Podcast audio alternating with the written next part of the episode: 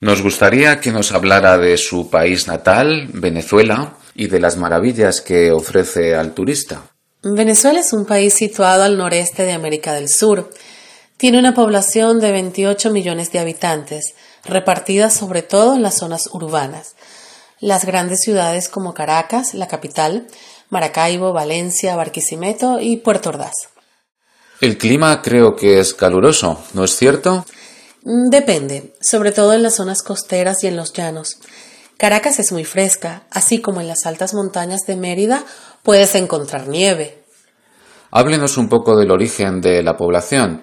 Sé que algunos españoles inmigraron durante el siglo XX. Mm, Venezuela es un pueblo mestizo que lo caracteriza su espontaneidad, su viveza criolla y la capacidad de transformar los problemas en situaciones graciosas. ¿Qué nos puede decir de las costumbres?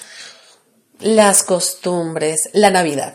Para el venezolano, la Navidad es una de las fechas más importantes de su calendario. Se celebra en familia, entre las ayacas, plato típico, las gaitas, que es la música navideña, y una gran alegría, sin olvidar las bebidas espirituosas. En Venezuela hay mucho petróleo, ¿verdad?